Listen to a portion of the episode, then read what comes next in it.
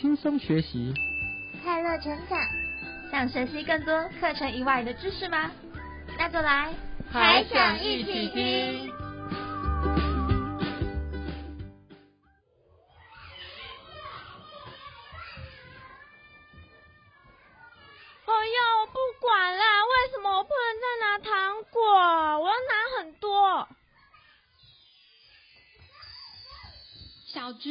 你已经吃很多糖果了，拿太多别人的东西，这样是不好的行为哦。哦，为什么不行啦？有超级多颗糖果可以拿，为什么不能拿？可是这样的话，其他小朋友会觉得小军很贪心哦。为为什么？什么什么是贪心？我不知道。贪心就是从别人那里拿到很多东西之后，还觉得不够多，想要一直拿。这样，小军，你知道了吗？嗯，我有一点点听不懂哎，牙仙子。这样吧，让牙仙子我给小军讲个故事，听完之后，小军就知道为什么我们不能那么贪心了。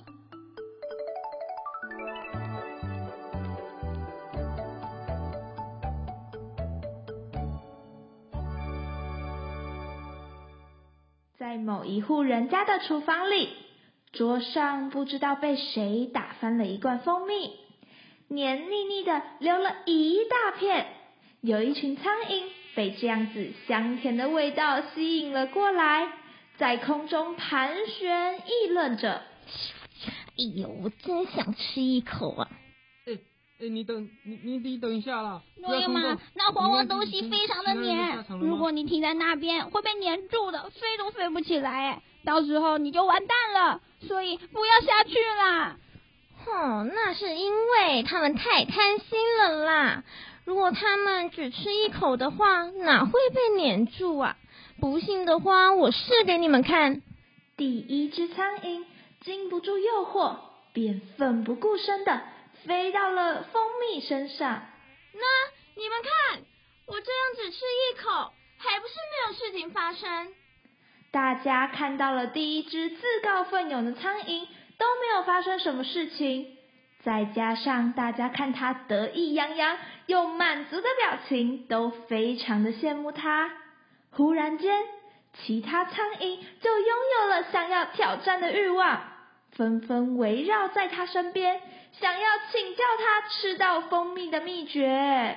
黄黄的东西真的你这样飞下去，真真的没有问题吗？你怎么知道要怎么飞啊？怎么怎么不怕被粘住？你也太勇敢了吧！这个东西比以前吃过的东西还要好吃，不下去吃一口的话，你们一定会后悔一辈子的。放心啦，我可以跟你们保证没有事。想试的人就跟我来。话说完，第一只苍蝇转身飞了下去。有很多苍蝇看到它自信满满的样子，胆子也跟着大了不少，纷纷兴冲冲的跟着一起飞了下去。没过多久，他们又跟着飞了回来。哼，你们看，这哪会有什么问题呢？太好吃了，我我要再下去吃一次。哦，去试试看嘛，真的很好吃哎！来来来，第三摊有没有人要跟呢？不跟的话，我就先下去吃了。其他只苍蝇犹豫了非常久，但终究还是经不起美味的诱惑，纷纷跟着飞了下去。谁知道以前那些同伴怎么了？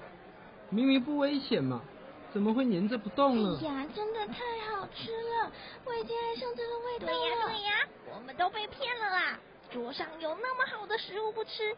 这样不是超级浪费的吗？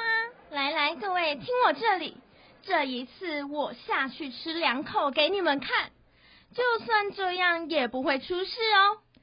只见第一只苍蝇说完，就头也不回，很快的往下飞去，快速吸了两口后，又安全的飞回来。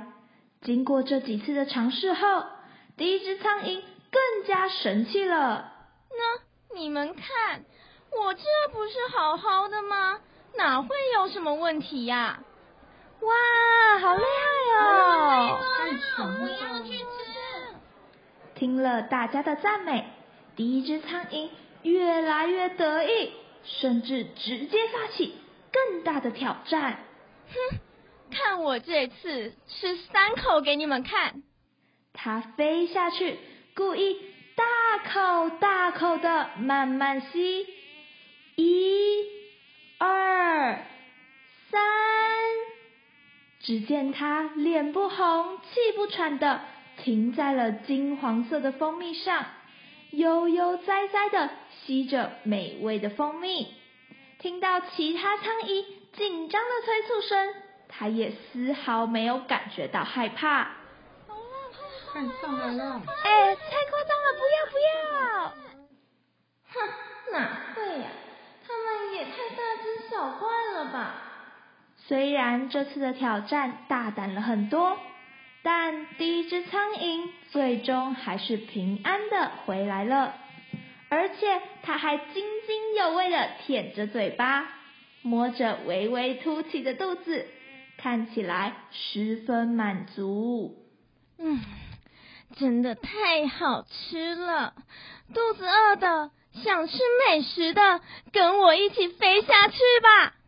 说完，第一只苍蝇直接转了一个漂亮的弯。率先飞了下去，其他的苍蝇看它这几次的冒险都能来去自如，所以纷纷放松了警惕，放心的跟了过去。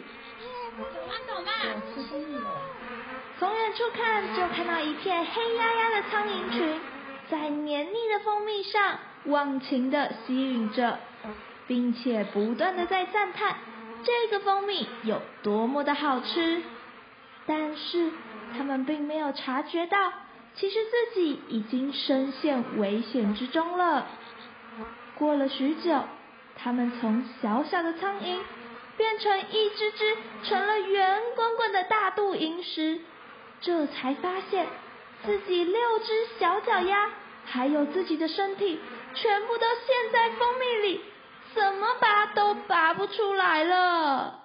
天哪，怎么会这样？完蛋了！救命啊！有有没有人啊？救救我！早知道就不要贪心了，现在可能连命都不保啦。在大家的哀嚎声当中，忽然有一个超大的黑影出现在他们身后。原来是这家的主人回来了。主人一进门就看到这个景象。二话不说，气得拿起苍蝇拍往桌上挥去。最后，这些苍蝇终究沦落到跟以前的同伴一样的下场。小俊，你觉得故事怎么样呢？牙仙子，我觉得最后面好可怕哦。别怕，你听完这个故事后。有更了解做人不要太贪心是什么意思了吗？是不能吃糖果吗？嗯，这样吧，让牙仙子再说一个故事给你听吧。好啊。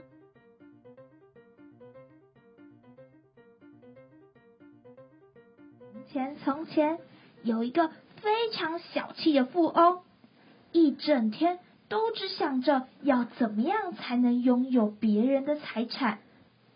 有一天，这个富翁在街上闲逛的时候，他经过了一家鞋店，立刻就被店里面那一双擦得发亮的皮靴吸引住了。富翁的眼睛眨也不眨的，一直盯着那双皮靴看。嗯，要是可以不花一毛钱就把这双皮靴弄到手的话，那该有多好！正当富翁有这样的想法时，一个年轻人忽然从后面过来。原来那个年轻人也看上了这双皮靴。只见他喃喃自语了，说了一会话之后，就问也不问价钱的提了那双靴子就走。而店里的胖老板好像也跟没看到一样，连管一下都没有。富翁觉得很奇怪。就偷偷的跟在了那个年轻人的身后，就这样，他跟了一路，年轻人又进了一家帽子店，富翁躲在一旁看着，那个年轻人又再嘀咕了两声之后，把店里面一顶最漂亮的帽子摘下来拿走了。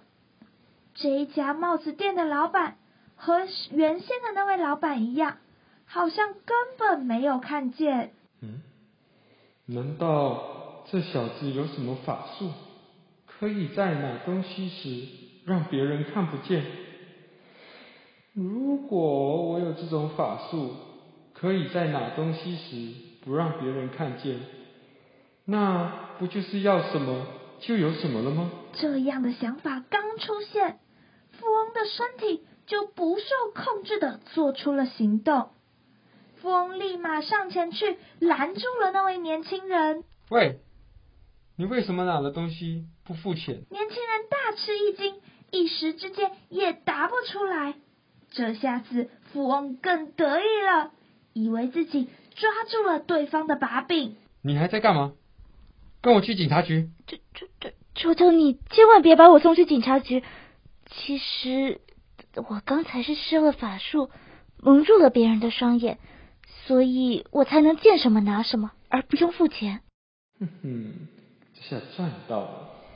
你真的有法术吗？你你刚刚不是都看见了吗？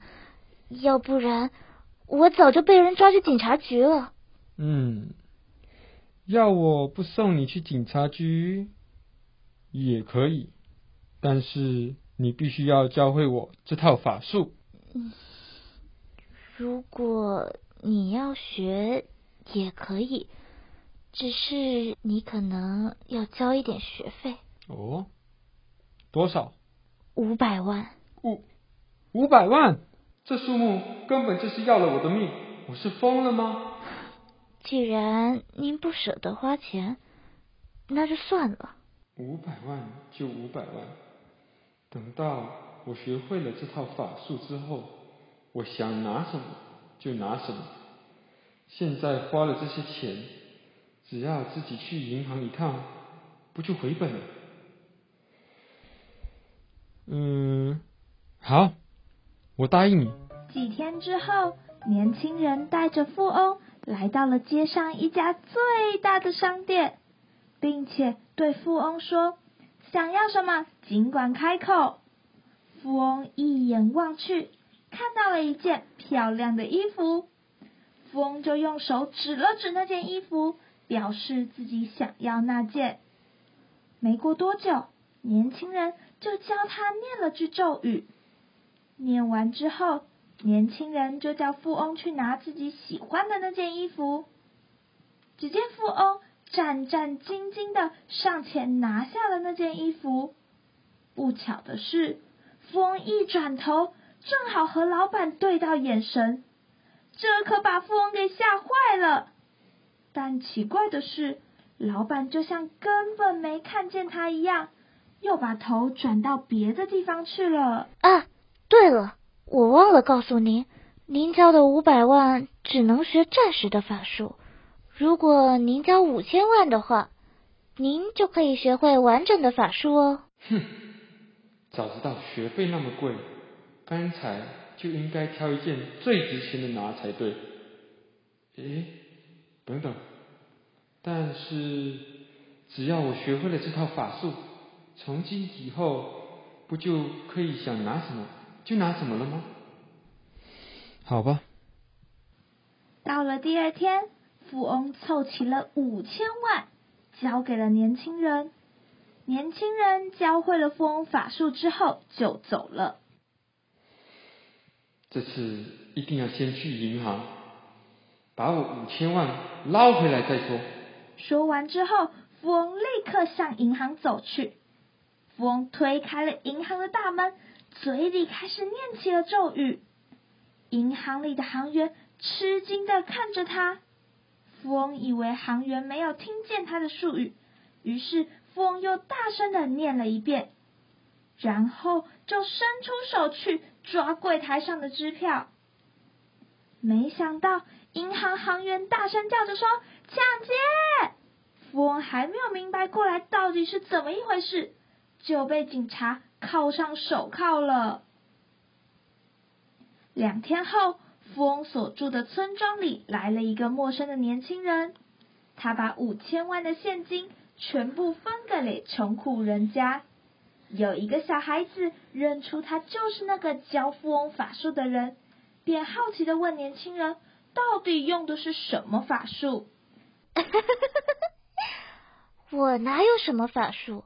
只不过我先把钱付给老板，然后再当着富翁的面去拿而已。我就是想让他尝尝甜头，没想到这个家伙之后就上当了。穷苦人家听了，纷纷大笑了起来。好啦，故事说到这里，小军有更了解贪心是什么意思了吗？嗯，我知道了。如果一次拿太多东西的话，最后会有不好的事情发生。对，小军说的很好。那我们现在是不是拿一两颗糖果就好了？拿超级多糖果的话，小军是不是会吃不完？最后糖果就会坏掉，反而浪费了。对，那我要把多的糖果放回去。嘿咻，小军真棒！要记住牙仙子今天教你的事情哦。牙仙子就先回去了，牙齿国王在叫我呢。小军，我们下次见哦，拜拜。以上节目由王海星、林应君、刘信宇、卓雅杰、庄露杰主演，名传之声名传广播电台监制播出，感谢您的收听。好了，小朋友们，今天的故事就讲到这里喽。等等，我还想听。我也还想听，要听要听要听，我还想听。好，既然这么多小朋友还想一起听。那就请锁定我们的 Podcast 频道，还想一起听？我们在这里等你哦，拜拜。